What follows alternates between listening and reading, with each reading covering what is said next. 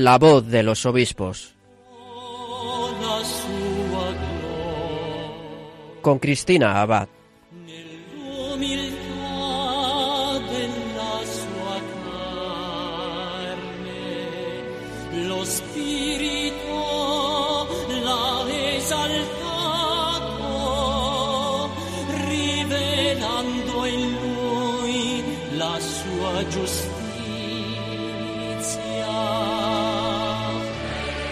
Muy buenas noches, queridos oyentes de Radio María. Con los saludos de Cristina Abad comenzamos un nuevo programa de La Voz de los Obispos, ya entrada la cuaresma, en el que seguimos conociendo mejor a nuestros prelados y acercándonos al Señor a través de sus enseñanzas y sobre todo de sus testimonios.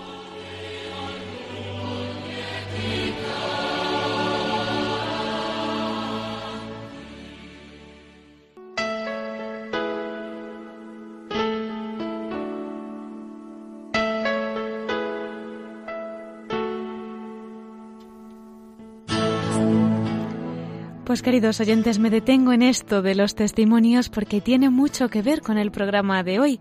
Un programa que va a tener un formato especial, por así decirlo. Y bueno, ya saben que nos ha invitado el Papa Francisco en su mensaje de cuaresma de este año a que nuestro corazón no se enfría, que la caridad no se apague, nos dice, ¿verdad? Y sabemos que en este mundo en el que vivimos a veces, pues esto no es fácil. Pero bueno, gracias a Dios tenemos ejemplos como los de los santos, como los de tantas personas que han sido y que son para nosotros testimonio de que es posible, de que es posible que el fuego de la caridad del mismo Jesucristo arda también en su corazón, que podamos amar también nosotros con su mismo amor y Dios quiera que hasta el extremo, ¿no? Como hizo Él, hasta dar su vida por Él y por nuestros hermanos. Y por eso para el programa de hoy he querido compartir con ustedes un tesoro que tenemos en España, el tesoro de la semilla de la fe que nos han dejado nuestros obispos mártires, regada con, con la sangre martirial, ¿verdad? Que hoy, hoy en día pues continúa fructificando en nuestra querida España.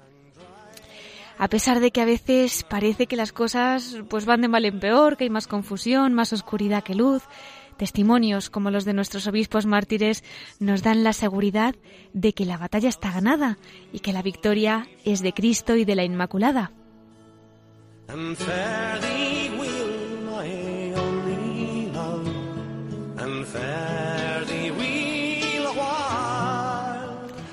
Y para hablar de nuestros obispos mártires, ¿quién mejor que nuestros propios obispos? Ya recordarán que hace unos meses, el pasado octubre, celebraron en Barbastro, tierra además de numerosos mártires, las quintas jornadas martiriales. En esta ocasión lo que se pretendía era conmemorar los 25 años que con su mensaje de fe, de perdón, de reconciliación, los mártires claretianos de Barbastro fueron beatificados por el Papa Juan Pablo II. En este encuentro el tema principal fue los obispos españoles mártires, recordando así el testimonio de estos pastores pues que mostraron el amor más grande, ¿no? ofreciendo su vida en holocausto durante la persecución religiosa de los años 30 en España. Como ya dijimos en su momento, en estas jornadas participaron tres obispos. Participó el obispo titular de la diócesis anfitriona, el de Barbastro, Monseñor Ángel Pérez Puello, también el obispo de Mondoñedo Ferrol, Monseñor Ángel de las Heras. A los dos además les conocerán, ¿verdad? Porque ya han colaborado otras veces en nuestro programa. Y les comento que en el discurso de inauguración estuvo además presente Monseñor Juan Antonio Martínez Camino, obispo auxiliar de Madrid. Él estuvo a cargo de este discurso que versó sobre la galería de retratos de los doce obispos mártires del siglo XX en la sede de la Conferencia Episcopal Española. La verdad es que las tres conferencias de estos obispos son bien interesantes. Gracias a nuestro voluntario de Radio María, Antonio J. Esteban, que nos las ha hecho llegar, pues también nosotros nos podemos hacer eco en este programa. Y para que tengamos una visión de conjunto sobre lo que ha sido el martirio de los doce obispos españoles, a los que se suma el del administrador apostólico de la diócesis de Orihuela, pues vamos a escuchar esta noche la ponencia del obispo auxiliar de Madrid, de Monseñor Martínez Camino. Y bueno, al escucharle vamos a dedicar la primera parte de nuestro programa. En la siguiente sección, como siempre, pues nuestro colaborador Miquel Bordas nos va a informar de las noticias de nuestros obispos y va a compartir con nosotros algunos de sus mensajes para esta primera semana de Cuaresma. Así que como siempre, vamos a poner en manos de la Virgen nuestro programa y les dejamos ahora con las palabras de Monseñor Juan Antonio Martínez Camino sobre los obispos mártires en España.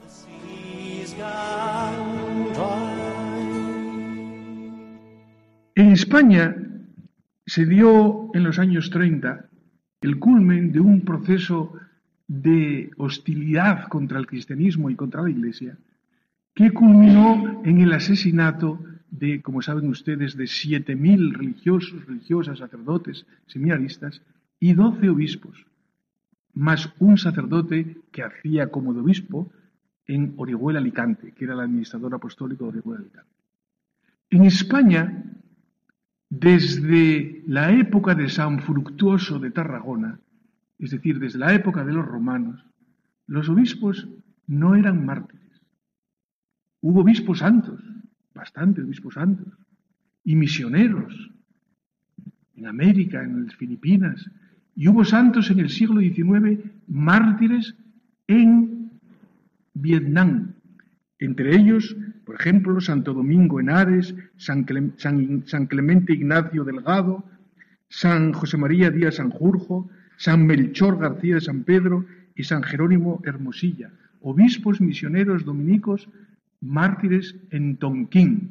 Pero en España, en el eran españoles, pero en el territorio español no había obispos mártires desde la época de los romanos. Esto ya es un dato muy importante, que nos indica que los mártires del siglo XX son una novedad en la Iglesia, no solo en España, sino en todo el mundo. Porque si en España hubo 12 obispos mártires en el siglo XX, que coincide con el, colegio apostólico, 12 obispos, ahora vamos a decir quiénes eran, ¿saben ustedes cuántos en Rusia? También se celebra este año el centenario de la Revolución Rusa, 1917. En Rusia fueron asesinados en el sistema soviético desde 1917 hasta los años 80 240 obispos de la iglesia, de la iglesia, de la venerable iglesia ortodoxa rusa. Y también dos católicos en Rusia. Y en Ucrania, y en Croacia, y en Alemania. En total, por lo menos 300, contando también los españoles, no menos de 300 obispos fueron mártires en Europa en el siglo XX. Este es un hecho de gran calado histórico. La historia, no solo por los obispos, los obispos son la punta del iceberg de una iglesia mártir, con una riqueza de santidad como pocas veces antes. Aquí no vamos a hablar de las causas, porque no es una conferencia sobre el martirio en el siglo XX, simplemente sobre este hecho poco conocido, poco conocido como indica la anécdota que les he contado al principio, poco conocido del el martirio en España y de los obispos españoles mártires. Cuando tanto se había hablado del derecho fundamental de la libertad religiosa y de los derechos humanos que fueron sancionados a mitad del siglo XX, he aquí que los obispos vuelven a ser mártires en España. El primero fue el siervo de Dios Eustaquio Nieto Martín, obispo de Sigüenza. Es uno de los dos que todavía no es beato. Ya les diré otro, el otro que no es beato es el obispo de Barcelona. Eustaquio Nieto Martín era zamorano, fue el primero que fue asesinado el 27 de julio de 1936. Tenía 70 años de edad y venía de ser párroco de la parroquia de la Concepción de Madrid. Él construyó esa iglesia que está en la calle Goya, en Madrid, en el barrio de Salamanca. Él había sido párroco de esa iglesia, la había construido, él era de Zamora y eh, llevaba ya un tiempo eh, largo en Sigüenza. El siguiente, por orden, lo estoy diciendo por orden de, asesinato, el siguiente fue el, eh, el beato Salvio Wixmiral Page, obispo de Lérida, Salvio, natural de Huix de Velors, en la diócesis de Vic, provincia de Gerona, que fue martirizado el 5 de agosto. El anterior, el de Sigüenza, el 27 de julio, el beato Salvio el 5 de agosto, cuando tenía 58 años. Entonces, el siguiente, el día 8, este Salvio fue martirizado el, el día 5 de agosto. El día 8 recibió la palma del martirio Cruz La Plana, Cruz La Plana Laguna, el beato Cruz La Plana Laguna, obispo de Cuenca, que saben ustedes de dónde era natural. De, de Plan. ¿Y dónde está Plan? Diócesis de Barbastro. Este eh, beato Cruz La Plana era natural de Plan, en el valle de Gistain, Gistaín, y fue martirizado a los 61 años de edad. El siguiente, al día siguiente, el día 8 de agosto, a los 68 años de edad, fue martirizado el obispo de Segorbe, Diego Miguel Serra Sucarrats, que también, que este era de Gerona, de Olot, y que solo llevaba 13 días en su diócesis. 13 días. Don Florentino llevaba cinco meses. Este trece días. No los conocían. A don Florentino apenas les había dado tiempo conocerle. A este que llevaba trece días, no era por, enemistad personal, ni porque fuese un cascarrabias del obispo, ni porque tratase mal a los curas o a los vecinos. Era porque era el obispo. Esto lo demuestra. No les conocían, a este no le conocían, pero era el obispo. Y en este libro tienen al final la lista de todos los obispos de España. ¿Qué pasó con cada uno de los 63 obispos que entonces había en España? Y verán ustedes cómo todos los 60 que estaban en el territorio que quedó bajo el control, digamos así, del gobierno de Madrid, todos fueron perseguidos. Algunos estaban fuera de la diócesis por vacaciones, porque eran julio, o estaban visitando a la familia. ¿eh? Esos estaban fuera. Otros fueron escondidos por sus fieles o por sus amigos de manera eficaz. Otros fueron protegidos por las autoridades especialmente, por ejemplo, el arzobispo de Tarragona, el cardenal Vidal y Barraquer, pues la Generalitat lo protegió lo metió en un barco y lo mandó para Roma, para Italia. Y así también otro obispo catalán, también lo, el de, creo que fue el de Gerona, también lo metieron en ese barco en contra de su voluntad.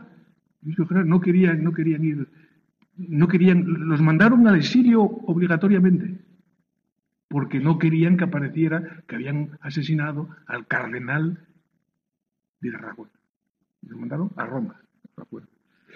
Todos, todos fueron perseguidos, todos. Y si no los mataron a todos fue porque estaban fuera de la diócesis, porque los ocultaron eficazmente o porque algunas autoridades, por razones eh, diversas, los protegieron y los... Fue una persecución sistemática, sistemática. No fue una casualidad.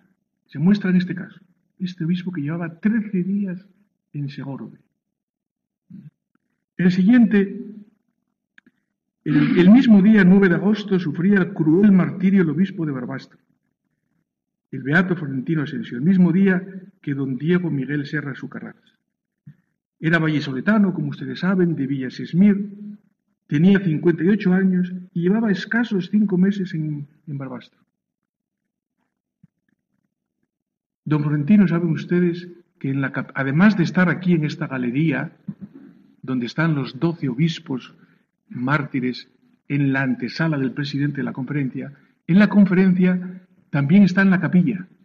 En la capilla, que la renovamos en el año 11 con mosaicos del padre Rubnik, en la capilla se llama la capilla de la sucesión apostólica, porque los obispos son los sucesores de los apóstoles y los obispos españoles, los 80 obispos españoles que nos juntamos dos veces al año para celebrar la Eucaristía, para concelebrar la Eucaristía en las asambleas plenarias en primavera y otoño, nos juntamos en esa capilla. Entonces esa capilla tiene una decoración que refleja la sucesión apostólica y la llamada especial que los obispos tienen a ser santos. Entonces están los doce apóstoles detrás del altar y a los dos lados, en las paredes laterales, envolviendo a los obispos actuales, doce obispos españoles santos de todas las épocas. Y el primero es San Fructuoso de Tarragona, mártir en Tarragona del que hemos hablado. Y el último es el Beato Florentino de Barbastro. Con sus reliquias respectivas, el arzobispo de Tarragona y el señor obispo de Barbastro, el predecesor de don Ángel, don Alfonso, nos eh, donó ese tesoro de una reliquia de los huesos de San Florentino que están allí junto a su imagen. ¿Por qué elegimos al Beato Florentino de entre los doce? Por dos razones. Una coyuntural, y es que por orden alfabético es el primero. Don Florentino Asensio. Y entonces, esa razón nadie la puede discutir. Y saben ustedes que el clero lo discute todo, y los obispos más todavía.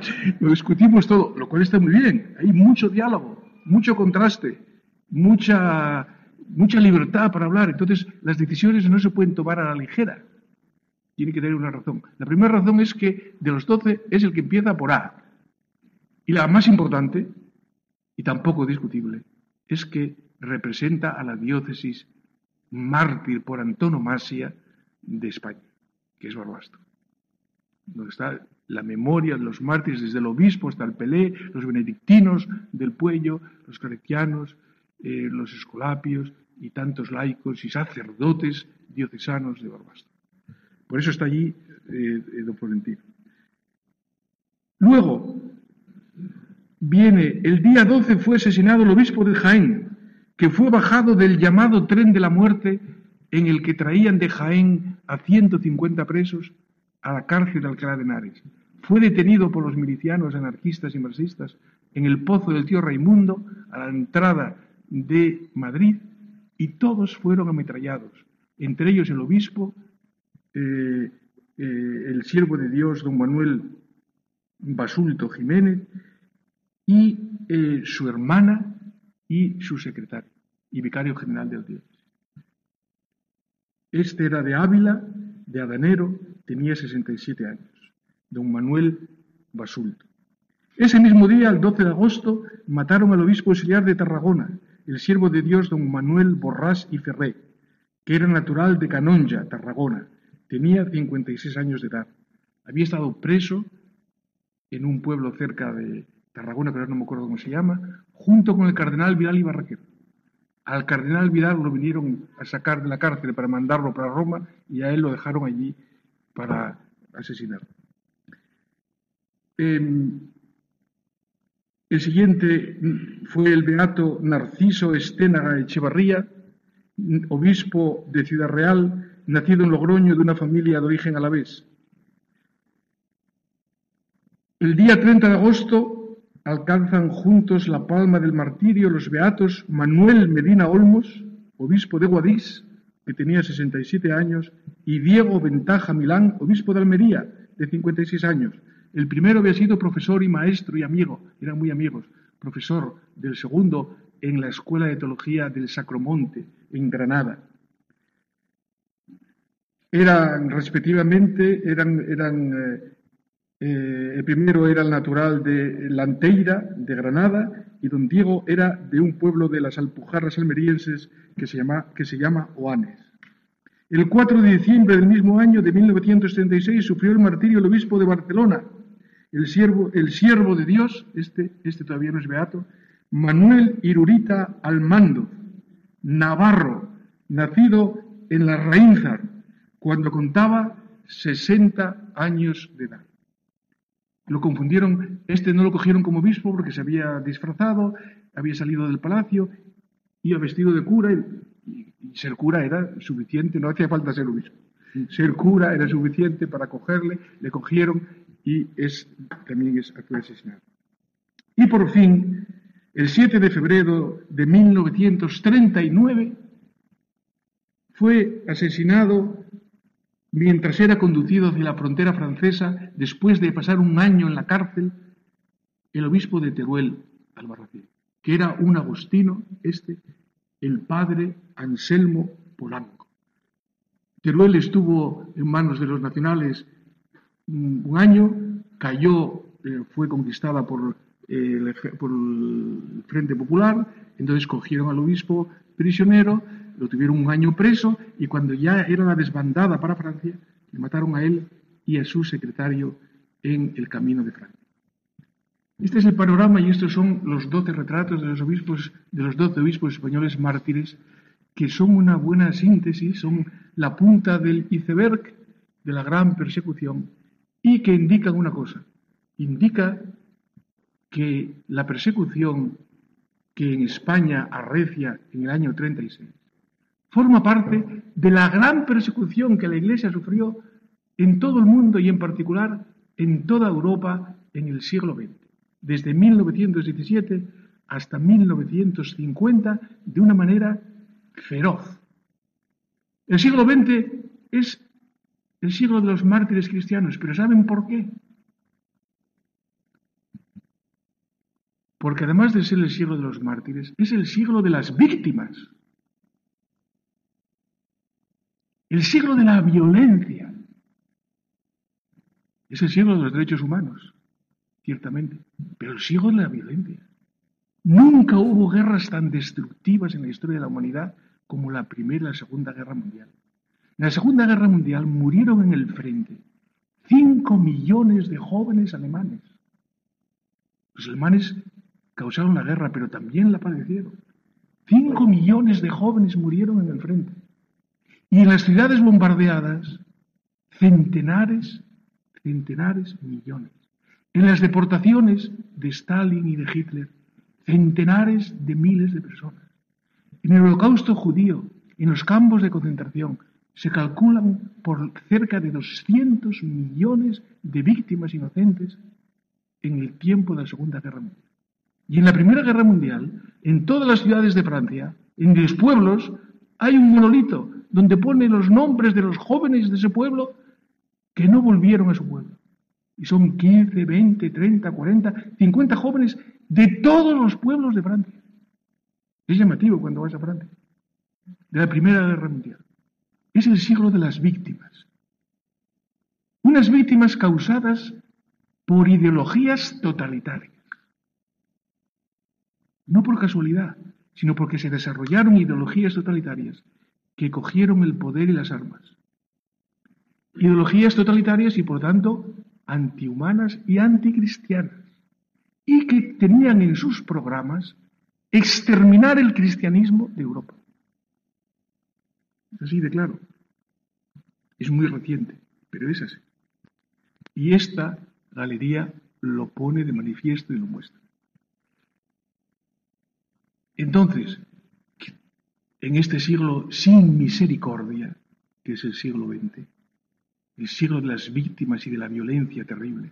Es el siglo en el que una legión de mártires murieron perdonando. Todos estos murieron perdonando. Como los claretianos de aquí, de esta casa, no digamos estos. Los claretianos de aquí, que tuvieron un mes para pensárselo. Y murieron perdonando, como está escrito en los papeles que están aquí en el museo. Es el siglo sin perdón, pero el siglo del perdón gratuito de miles y miles de mártires. Por eso, la historia del siglo XX hay que leerla por abajo, por los mártires. Los mártires son los que dan sentido a la historia del siglo XX, una historia que si no, no tendría sentido. ¿Quién justifica los millones de muertos a los que hemos hecho referencia? O el olvido.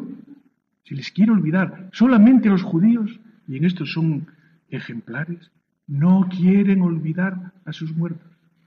Nosotros estamos así un poco.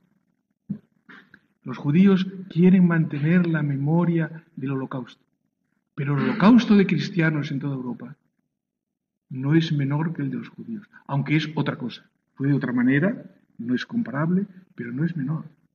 Debemos mantener esta memoria, porque no es una memoria, nosotros no queremos tener una memoria para la venganza, sino para cultivar el perdón y la misericordia, que es la única fuerza que puede salvar la historia y que puede enderezar lo torcido y que puede sacar vida de la muerte.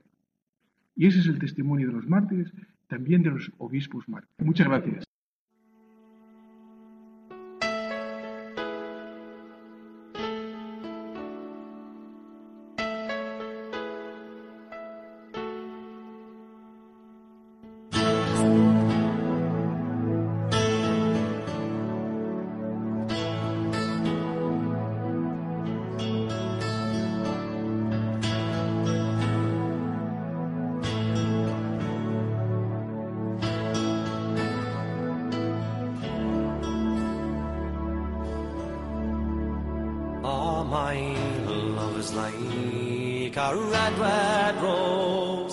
what's eu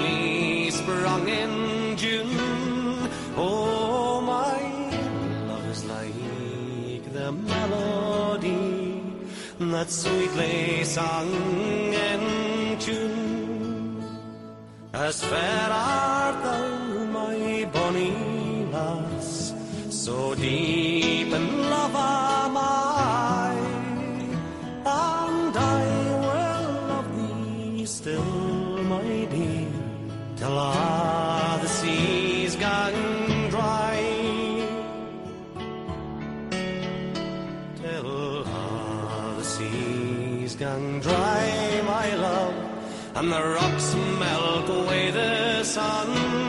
And I will love thee still, my dear, while the sands of life shall run and fare thee well, my only love, and fare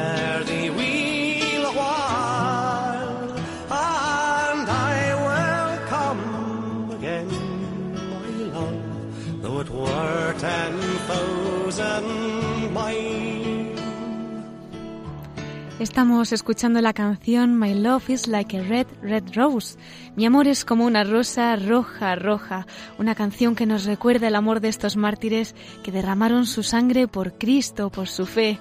Así nos lo ha explicado Monseñor Martínez Camino, el obispo auxiliar de Madrid, en ese discurso que hemos escuchado con motivo de la inauguración que ofrecían las últimas jornadas martiriales celebradas en Barbastro y que este año estuvieron centradas en el testimonio de nuestro obispos mártires, doce obispos mártires que dieron su vida por Cristo y que son esperanza para toda España.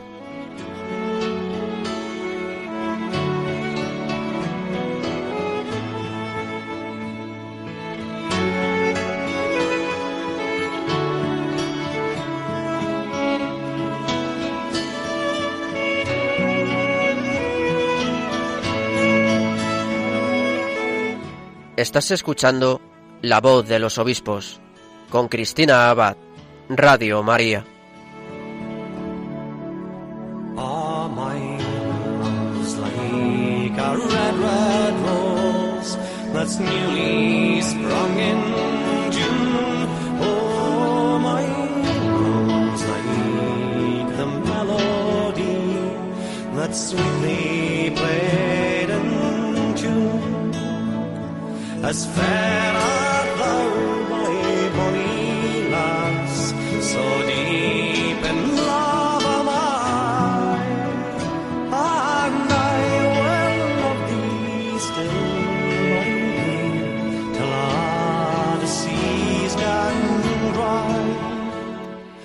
Y queridos oyentes, después de haber escuchado estas palabras de Monseñor Juan Antonio Martínez, Camino sobre los mártires, los obispos mártires en España, les recordamos que aquellos que acaben de incorporarse pueden escucharla, como siempre, en nuestro podcast de Radio María, metiéndose en nuestra página web www.radiomaria.es y buscando en la voz de los obispos el programa de hoy. Y ahora vamos a continuar con más noticias, con más mensajes de nuestros obispos, porque llegan los episcoflases con Miquel Bordas.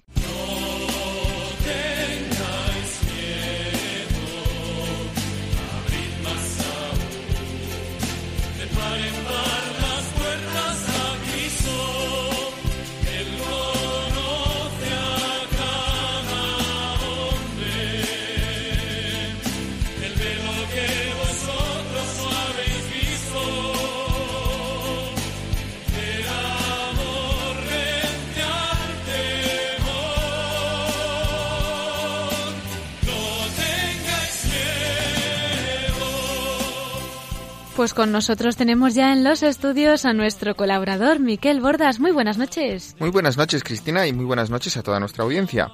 ¿Qué tal estás, Miquel? ¿Con qué vamos a empezar esta semana? Cuéntanos. Bueno, pues yo estoy muy bien, pues empezando como todos nuestros oyentes también y como tú, esta cuaresma, con fuerza, con ilusión, porque estamos muy unidos al Señor. Y bueno, también pues en esta, esta limosna, esta oración, esta penitencia que se nos pide, pues la ofrecemos también para nuestros obispos, ¿verdad? Claro que sí.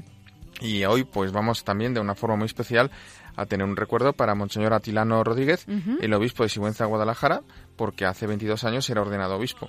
Y el próximo jueves, día 22 de febrero, también otro aniversario, en esta ocasión, del cardenal don Carlos Osoro, arzobispo de Madrid, porque se cumplen los 21 años de su ordenación episcopal. Pues qué alegría, les vamos a enviar desde aquí a los dos un cariñoso saludo, nuestra felicitación y, por supuesto, nuestra oración. Y hablando de ordenaciones, consagraciones episcopales, ayer fueron consagrados en Madrid también los nuevos obispos auxiliares de esta ciudad, de esta archidiócesis. Porque como ya nos hicimos eco en un par de ocasiones desde finales del año pasado, pues eh, se hizo público el 29 de diciembre que los sacerdotes madrileños, don José Cobo, don Santos Montoya y don Jesús Vidal, habían sido nombrados por el Papa Francisco como nuevos obispos de auxiliares de la Archidiócesis de Madrid. Estas personas recibieron ayer, sábado, la consagración episcopal de manos del celebrante principal, su, el titular de la Archidiócesis, el cardenal don Carlos Osoro, y bueno, nuestros oyentes pudieron seguir a través de Radio María la retransmisión de esta celebración. Desde luego fue una celebración hermosísima y por supuesto que les vamos a felicitar también desde aquí. Además nuestros oyentes que habrían seguido el acto en directo, ¿verdad? Pues me imagino que todavía sería mucho más emocionante. En efecto, mira, y Cristina, eh, simplemente a título de recordatorio, decir que eh, de estos nuevos obispos, don José Cobo era hasta ahora vicario de la Vicaría Segunda de Madrid, don Santos Montoya era el párroco de la parroquia de Madrid, de Beata María Ana de Jesús, y finalmente Jesús Vidal, don Jesús Vidal, era el rector del Seminario Conciliar de Madrid. Por tanto, el cardenal don Carlos Osoro, el arzobispo de Madrid, con ese nombramiento hecho por el Papa Francisco, va a contar a partir de ahora con cuatro obispos auxiliares, los tres recién consagrados, más Monseñor Juan Antonio Martínez Camino, a quien acabamos de escuchar pues en esa tan interesante y emocionante ponencia sobre los mártires, los obispos mártires en España, ¿no? en la persecución religiosa de los años 30. Y bueno, seguimos en Madrid en esta ocasión porque te comento, Cristina, y a todos nuestros oyentes, que su arzobispo, el cardenal don Carlos Osoro, va a presidir la decimoctava jornada diocesana de apostolado seglar de Madrid el próximo sábado 24 de febrero y que va a tener lugar en el Colegio Valdeluz en la calle Fermín Caballero 53 de la ciudad de Madrid. Pues nada, tomamos nota, ¿verdad?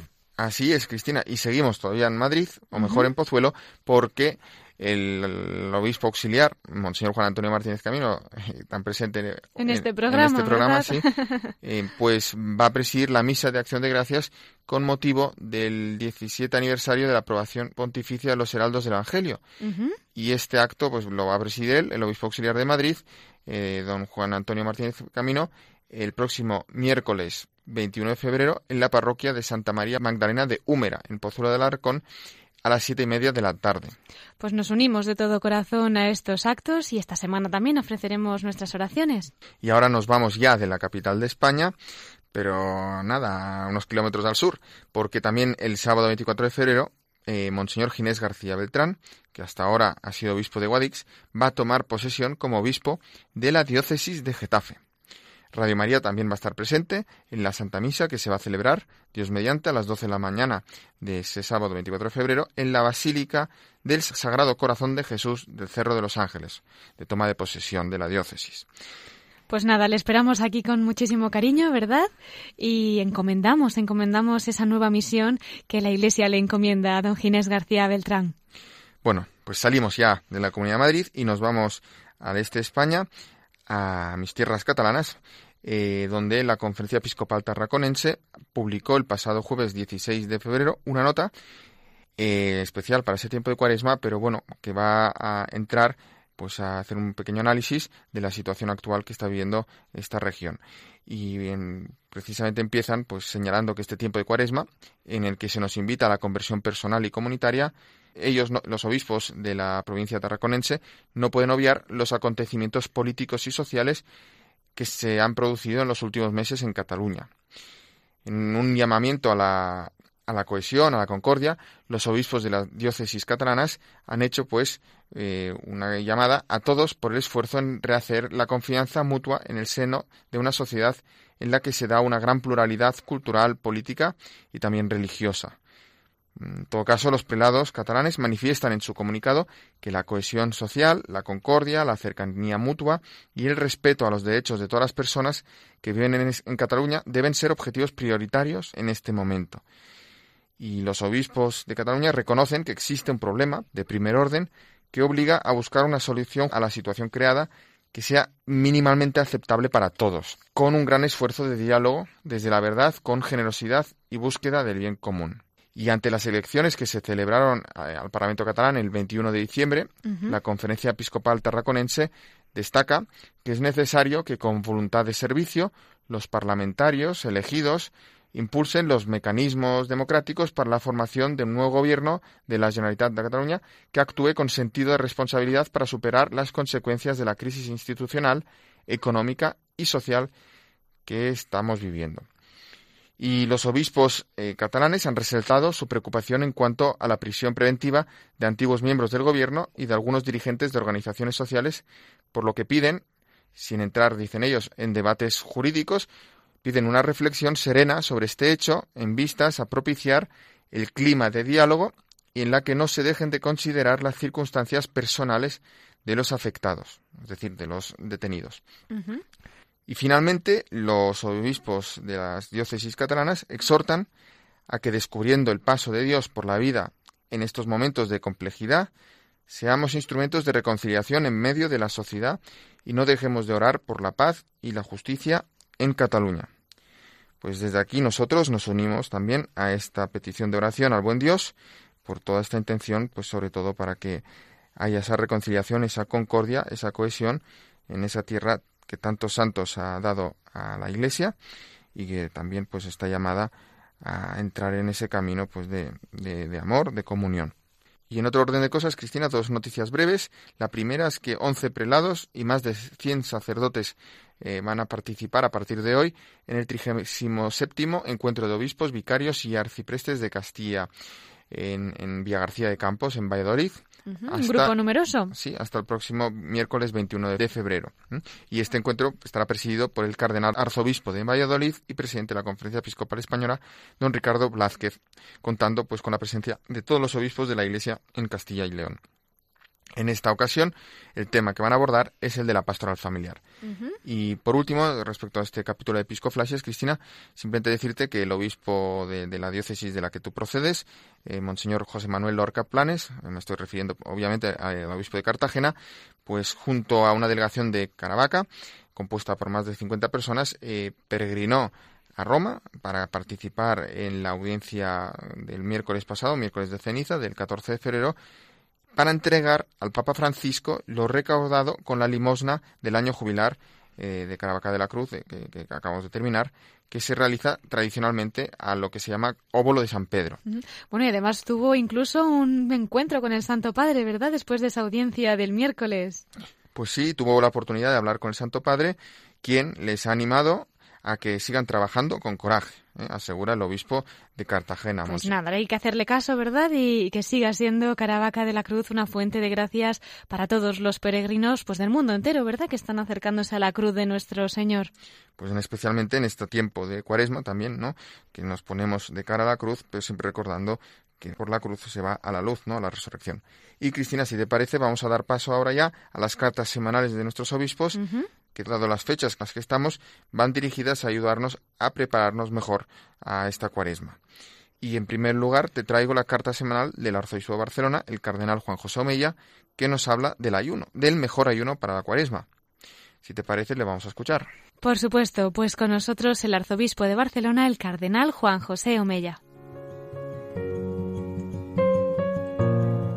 Hace unos días hablé con una persona que me decía, soy cristiano de toda la vida, pero todo lo que hemos vivido estos últimos meses en nuestro país me ha desorientado hasta el punto de perder la vitalidad y la alegría interior con que vivía antes. Felicidades, le respondí. Sí, felicidades porque has tomado conciencia de cómo un hecho exterior, está afectando tu vida interior. Tomar conciencia es el primer paso para poder reorientar nuestra vida, para nuestra conversión personal. Convertíos y creed en el Evangelio. Esta es la invitación de Jesús al inicio de su actividad misionera, que la reforma litúrgica ha recuperado para el rito de la imposición de la ceniza al principio de la cuaresma. La cuaresma es un buen tiempo para revisar nuestra vida interior. Hay muchos cristianos, especialmente agentes de pastoral, que en este tiempo cuaresmal participan en un retiro espiritual más o menos largo.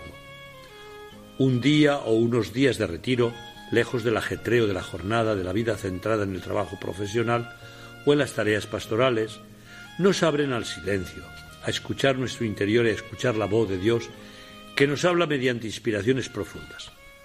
Volver a dejar que Dios ocupe el centro de nuestra vida y poder experimentar cómo esto nos ayuda a recuperar el tono vital es nuestra gran conversión, el gran cambio de orientación en nuestra vida. Al retiro espiritual provoca este cambio de lugar y de ritmo, este dejar tiempo para escuchar nuestro interior, este ponernos en contacto con la palabra de Dios, este abrirnos al acompañamiento espiritual que posibilita que nos demos cuenta de cómo estamos realmente, de lo que nos ayuda y de qué deberíamos ayunar para recuperar el tono vital interior. Lo esencial del ayuno es ser capaz de no ser esclavo de aquello que nos aparta de Dios. El ayuno nos hace caer en la cuenta de cómo las imágenes, los objetos y las sensaciones que nos rodean reclaman nuestra atención constantemente y nos distrae. Teniendo en cuenta el objetivo de ser forjadores de concordia que nos hemos marcado para este nuevo año, y enlazando con las palabras que me dijo la persona de la que hablaba al principio, dejadme ofreceros un posible ayuno para el tiempo de cuaresma de este año. En este sentido os invito y me invito a mí mismo a vivir estas propuestas. 1 ayunar del reenvío de mensajes controvertidos en las redes sociales. Necesitamos una distancia y un cierto humor. Solo reenviemos a mensajes que regalen alegría y paz. Las noticias dejémoslas para los medios de comunicación. 2. Ayunar de aquellas conversaciones que ya sabemos previamente que no llevan a nada positivo y que pueden perjudicar nuestra relación. Ayudémonos a cambiar de tema cuando alguno de nosotros comience. Tres, ayunar de todo aquello que pueda crear división. Este es un tiempo ideal para redescubrir todo lo que nos une y tenemos en común. Solo son siete semanas. ¿Creéis que eso es posible? Pidamos sin miedo ayuda a Dios. A Dios le encanta regalarnos su fuerza para alcanzar la concordia y la comunión en la diferencia.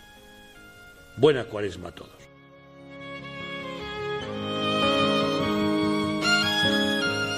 Pues ahí tenemos las recomendaciones que nos ofrece el arzobispo de Barcelona, el cardenal Juan José Omella, para esta cuaresma. Especialmente nos hablaba del ayuno, Miquel. Pues sí, yo creo que también de forma muy interesante, muy particular para estos tiempos y para estos problemas que estamos teniendo y a la que se hacía referencia también en la nota de la Conferencia Provincial Tarraconense, pues cuánto nos puede ayudar el ayuno pues a restañar estas heridas, a, a conseguir esta concordia que todos, todos, unos y otros deseamos, ¿verdad? Por supuesto. Pues ahora, Cristina, mm, la última carta de esta semana va a ser del arzobispo de Oviedo, Monseñor Jesús Sanz, que ha dedicado esta carta a reflexionar, tras celebrar la fiesta de la Virgen de Lourdes, sobre el domingo anterior, ¿eh? sobre lo que es la cruz de la enfermedad y la labor de quienes acompañan a los enfermos. Así que a ellos, a estos enfermos que tanto hacen en este ofrecimiento de su sufrimiento, por nosotros también, pues vamos a dedicar especialmente las palabras de Monseñor Sanz. Lo escuchamos.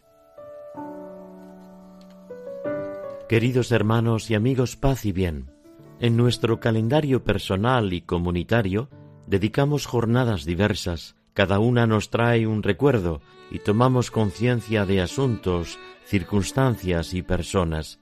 En este mes de febrero tenemos la jornada dedicada a los enfermos en torno a la festividad de la Virgen de Lourdes. Cuando visito los hospitales, encuentro con una realidad por la que pasamos todos, sea cual sea nuestra edad, cultura, condición social o económica, o incluso nuestra condición creyente. Antes o después todos pasamos por el trance de alguna enfermedad, con o sin hospital. Cuando estás delante de un enfermo, estás delante de una familia que lo acompaña, de un personal sanitario que lo cuida. Quedan a la puerta los títulos y honores, los privilegios y prebendas, las agendas y sus prisas. La enfermedad te simplifica tantas cosas que a menudo complicamos y te obliga a prescindir de las que creíamos absolutamente imprescindibles. Cuando estoy a la cabecera de un enfermo durante un rato o durante las noches que me ha tocado pasar en vela junto a él, siempre me lo repito para no olvidarlo. La enfermedad no es una maldición, es un misterio que nos hace humildes y nos recuerda intensamente las cosas que realmente valen la pena y aquellas que no valían tanto. Pero se puede vivir de tantos modos ese momento cuando experimentas tu propio límite, desde el miedo, la rebeldía o desde la confianza. Desde el miedo de quien se siente acorralado por la congoja de no saber qué ocurrirá, de no controlar la situación, de saberse inerme para algo que le desborda, desde la rebeldía de quien experimenta el mismo acorralamiento, pero revolviéndose contra algo o contra alguien a quien inculpar de su avería física, o revolviéndose quizá contra él mismo en una desesperación vacía que añade más sufrimiento inútil en él mismo y en quienes le acompañan. Y finalmente desde la confianza de quien vive la enfermedad reconociendo el dolor, la precariedad, la incertidumbre, pero sabiendo que además de las buenas manos de los profesionales de la salud, además del afecto cariñoso de los seres más queridos, están las buenas manos y el cariño más afectuoso de Dios, que no deja jamás de ser Padre para sus hijos. Es de agradecer esta noble profesión de quienes como médicos, enfermeras, personal de servicio, capellanes y voluntarios de pastoral de la salud ayudan con su ciencia, su entrega, su consuelo, su fe a nuestros hermanos enfermos. Ante situaciones límites podemos sacar lo mejor de nosotros mismos y mostrar de mil modos que a Dios le interesa la vida y le importa nuestra felicidad. La última palabra no la tendrá jamás el mal, sino sólo el bien de ese Dios que llena nuestro corazón con su paz. Lo decía el Concilio Vaticano II en su mensaje final a los enfermos. Vosotros que sentís más el peso de la cruz, vosotros que lloráis, vosotros los desconocidos del dolor, tened ánimo. Vosotros sois los preferidos del reino de Dios, el reino de la esperanza, de la bondad y de la vida. Vosotros sois los hermanos de Cristo sufriente, y con él, si queréis, salváis al mundo. Recemos, pues, por nuestros enfermos, visitémosles llevando la ternura y la esperanza del Señor, que nunca fue indiferente ante el sufrimiento de los hermanos. Todos los hombres y mujeres somos portavoces de esa esperanza. Como San Francisco, tengamos una mirada fraterna ante esta circunstancia que nos hace más hijos de Dios si crecemos en confianza y más hermanos de los que Él ha puesto a nuestro lado si nos dejamos humildemente ayudar. Es la hermana enfermedad que nos hace más humanos, confiados en la providencia divina y abiertos al cariño de los hermanos. El Señor os bendiga y os guarde.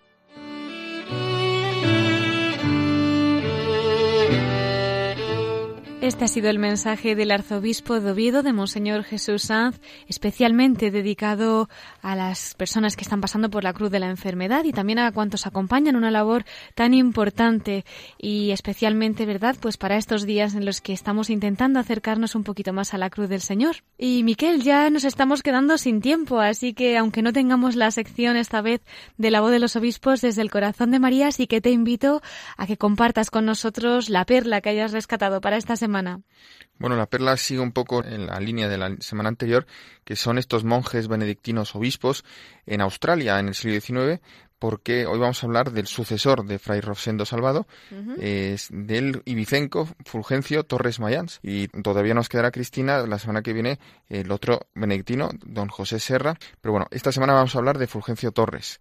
Él nació en Ibiza y fue bautizado como Antonio. es una vocación tardía porque se fue a Barcelona con 16 años a estudiar farmacia. Pero poco antes de terminar la carrera, siente la llamada religiosa, o sacerdotal más bien, que le lleva al seminario de la diócesis de Vic para estudiar ahí con la intención de ser ordenado sacerdote. Era un seminario muy conocido por los estudios tomistas que tenía.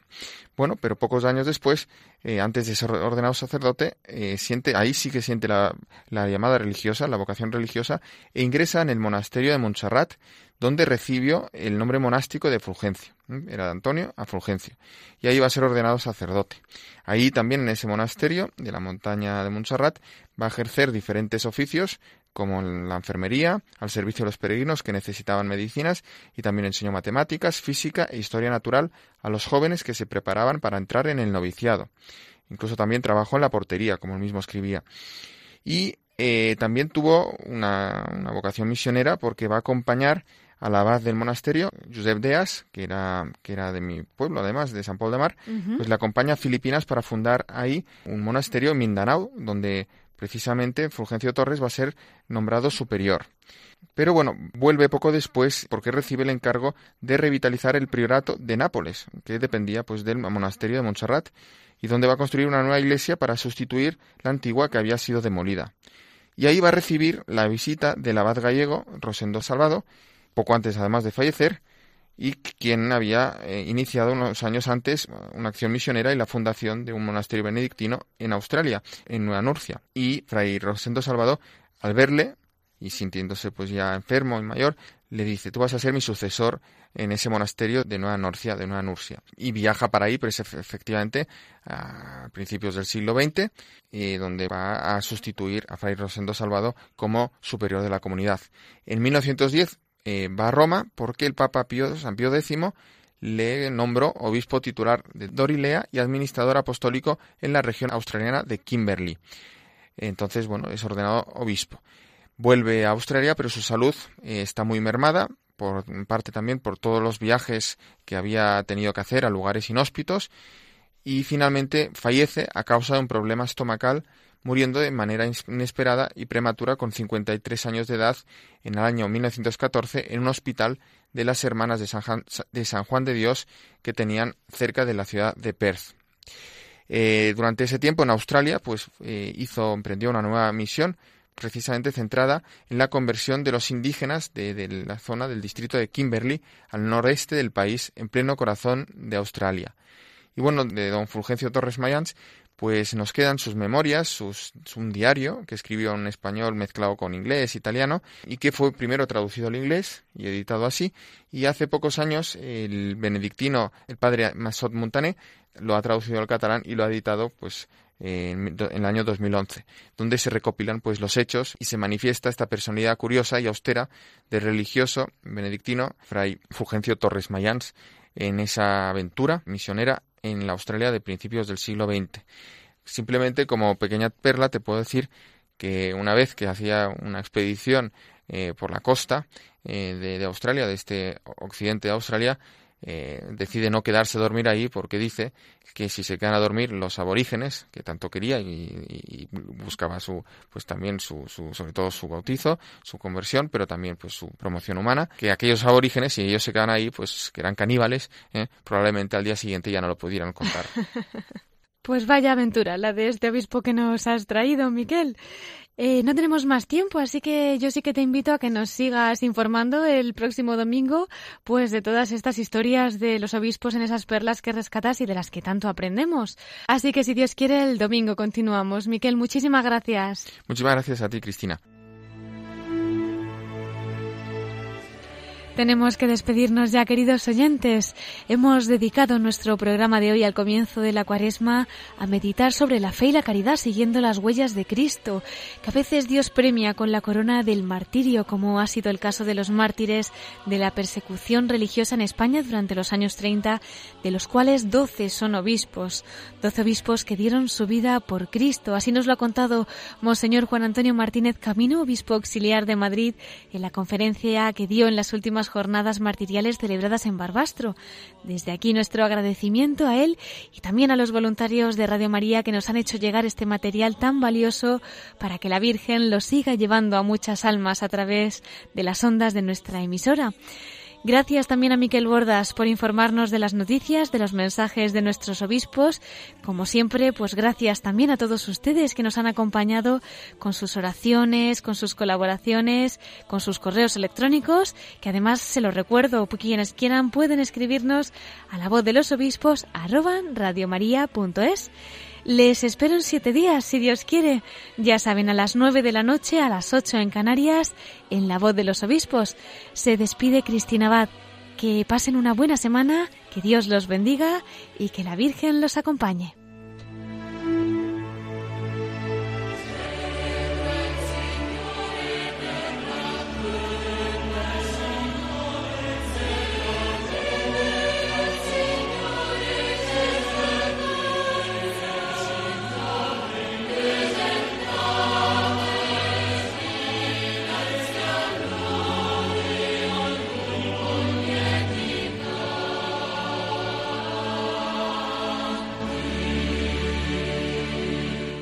Han escuchado la voz de los obispos